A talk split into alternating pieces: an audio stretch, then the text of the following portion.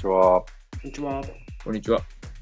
えー、インランドアウトレディオです。えっ、と、今回エピソード22ですね。えっ、と、今日の、今回のテーマは、えっ、と、大企業におけるリーンの導入について話したいなと思ってます。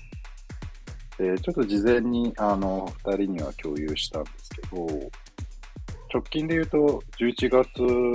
の、えっ、と、半ばぐらいに東芝とか、えっ、と、まあ、来年パナソニックとかが、まあ、予定してたりする、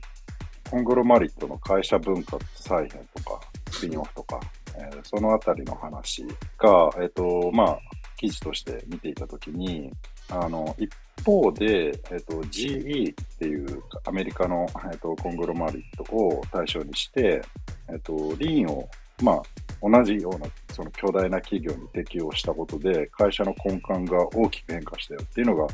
すごい興味深い記事としてあったので、ちょっとそれをベースに話ができるといいなと思ってます。あの、僕たちも新規事業の立ち上げを支援する側の人間でもあるので、まあこういったその企業が、えっと、G みたいなコングロマリットの規模でも会社変革を行ったっていうこと自体が、まあ日本の企業においても十分参考にできる示唆があったんじゃないかなと思ってたりしますし、あと結構背中を押してくれる部分もちょっとあるんじゃないかなっていうのが感じたところでした。まあ、あの、大きくはちょっと2つに絞って話ができるといいなとは思ってます。で、まあ、コングロマリットについては特にあの深掘り今回はしないんですけど、GE っていう企業で、まあ、もともとその6シグマっていう経営手法は、まあ、結構有名じゃないですかと。まあ、一方で言われているのが、その、品質とかコストが、まあ、ビジネスのドライバーだった時代から、まあ、6シグマちょっと合わなくなってきて、っていうのも、まあ、今はどっちかっていうと、スピード感とか適応力が競争のドライバーになってるよねっていう、まあ、話があるのかなと思うんですけど、まあ、GE が変革した1個のフレームに、そのシリコンバレー流の働き方っていうのを、まあ、持ち込んだファストワークスって僕初めて聞いたんですけど、エリック・リースってあの、リーンスタートアップとかの著者ですね。あの方とかから監修受けて、まあ、構築したワークフレームワークらしくて、で、まあそういったもので大きな企業の、えっと、根幹を変えていくっていうことうん。で、1個目のやつは、対話を通して継続的なレビュープロセスを作ってパフォーマンスを管理したみたいな話だったんですよね。うん。で、これともう一つのその失敗が、えー反復プロセスの一部であるっていう、まあ、リーンにも、リーン UX とかにもつながる話だと思うんですけど、なんか5つのポイントを立てていて、顧客が私たちの成功を決定する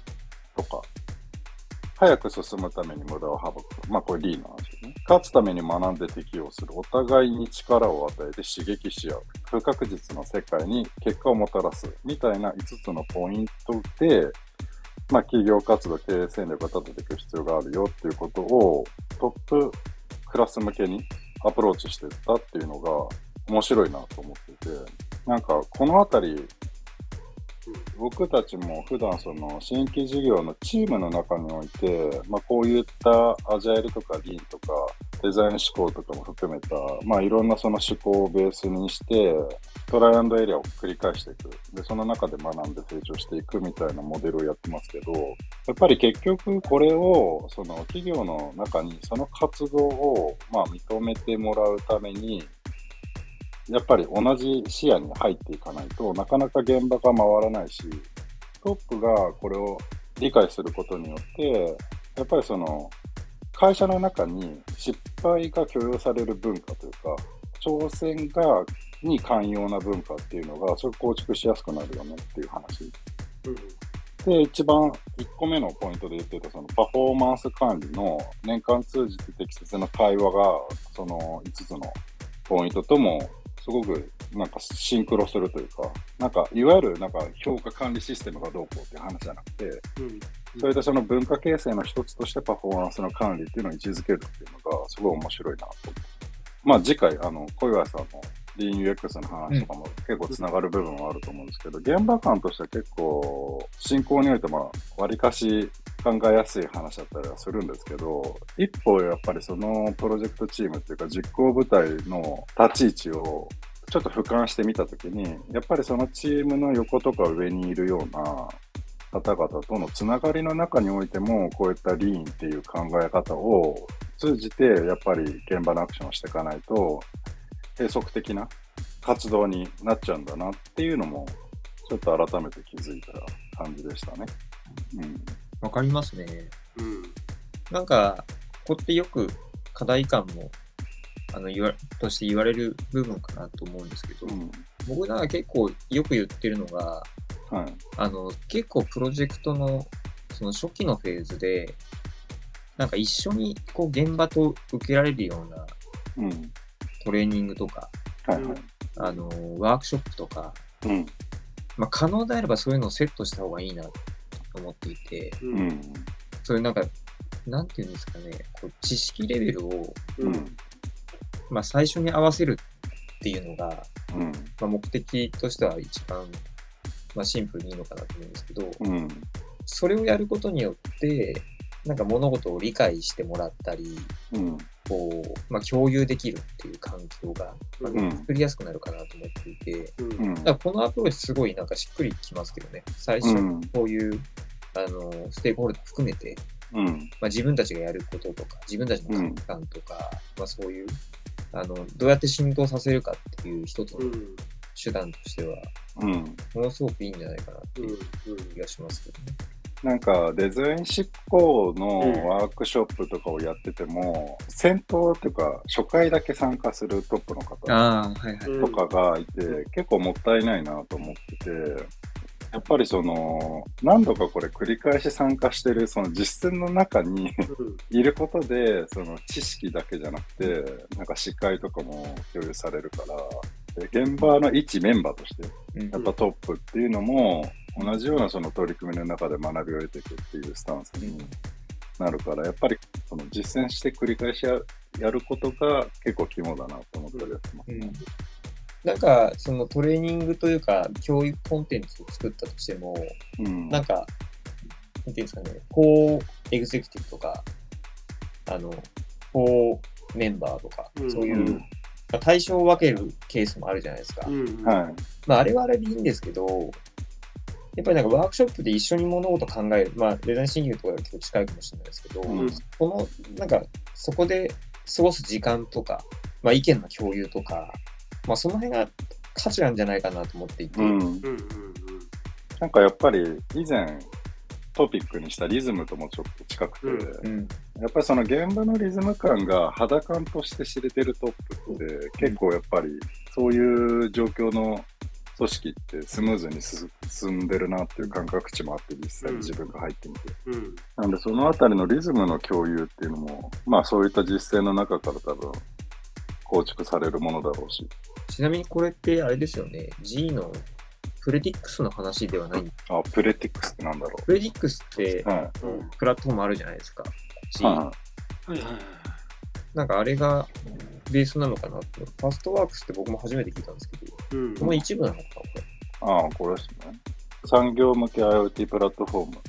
そうそうそうそう。うん、うん。で、多分それが結構他も採用してるようなやり方なのかなと。一時期すごい IT エンジニアをね、こうはいはい。増やして、そのプラットフォームの開発をしてたんで、うん。うん、うん。結構前ですね。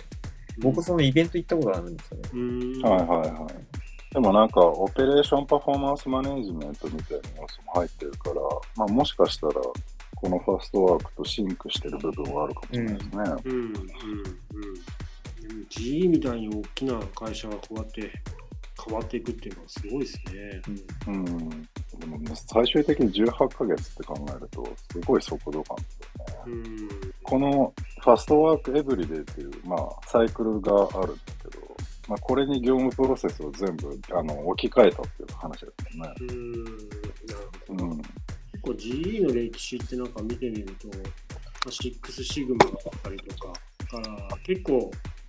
なんでしょうね、オペレーションエクセレンスみたいなことを言ってる時代もあったりとか、うんこう経営の手法をこうしっかりとこうモデル化してうん定着させるみたいな文化はもともとあったのかもしれないですね。うんね。でも、その話聞くと、やっぱり今回のこのファストワークの話も、うんなんかやっぱりその、よく話に出てくるけど、ヒーローモデルじゃない状態で、やっぱり企業がちゃんと成長する仕組みみたいなところを、うんちゃんと考えて、なんか行動してるっていうのがすごいわかるから、うん。ね、こういうパフォーマンス管理とかも反復プロセスみたいな話も、なんかちょっと日本の企業のその失敗を恐れて上司に言えなくなっちゃうし、迷惑かけちゃうから、うん。なるべく出来上がったプランに対して実直にこなしていくみたいなうん。話とかは、ちょっと改めて企業活動の継続っていう部分にちゃんと視野を向けた取り組みとかをしていった方がいいよなとは思ったりはしましたね。でもなかなかこう一つのプロジェクトに入ってて、まあ、そこからこうなんか企業の文化に対してのアプローチするのとかってなかなか難しい側面はあるよね。うん。なんかだから、プロセスのなんかこのフロー、うん。 discover から develop して run して act してみたいうんうんなサイクルもあって、やっぱこのプロセスが業務に結構、業務をイメージしやすいフレームワークをベースにしてるから、結構現場からそこまでその MVV みたいな、なんか抽象的なコンセプトだけじゃないから、うんうんなんかある意味ちょっとレールに乗りやすかったんじゃないかなっていううん。うん。気もしますよね。でも小祝さん言ってくれた、あのステークホルダー含めて、まあ、教育的なコンテンツなのかもしれないけど、うん考え方とかプロセスとかをこうしっかりと意識合わせするのがすごい大事だなと思いますね。なんか結局、うんチームだけがそのプロセスでやってても、うん。それを報告しに行く先とかがそのその大切さっていうのを理解してないと、うん。結局今まで通りの基準で評価されちゃったりとか、うん。結局そこに合わせるためのアウトプットを出さなきゃいけない活動にひん曲がってきちゃうとか、うん。ら結構ありますもんね。うんあるあるですね。うん。うんだから、なんか個別でこうアプローチをして理解してもらっじゃあ、まあ、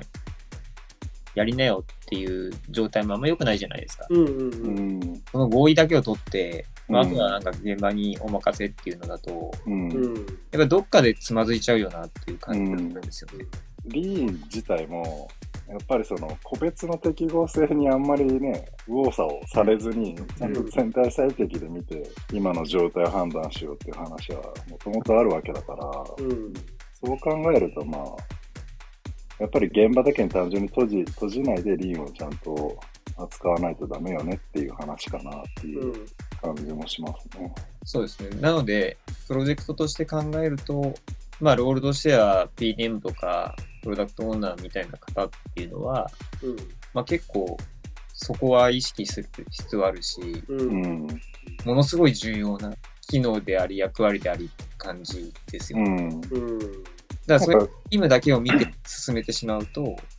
あ、なかなか難しいと思うので、うん。その外にいる方々うんへのまあ説明の仕方とか見せ方とかうん。伝え方ってすごい重要じゃないか確かうん。はい。じゃあ、そんなところで、次回、BeanUX ではい。に。少し現場に入った話を深掘って、あそうですね。じゃあテーマとして近いテーマが続くんですね。うん。そうですね。ああ、いいじゃないですか。はい。では、ありがとうございました。ありがとうございました。ありがとうございました。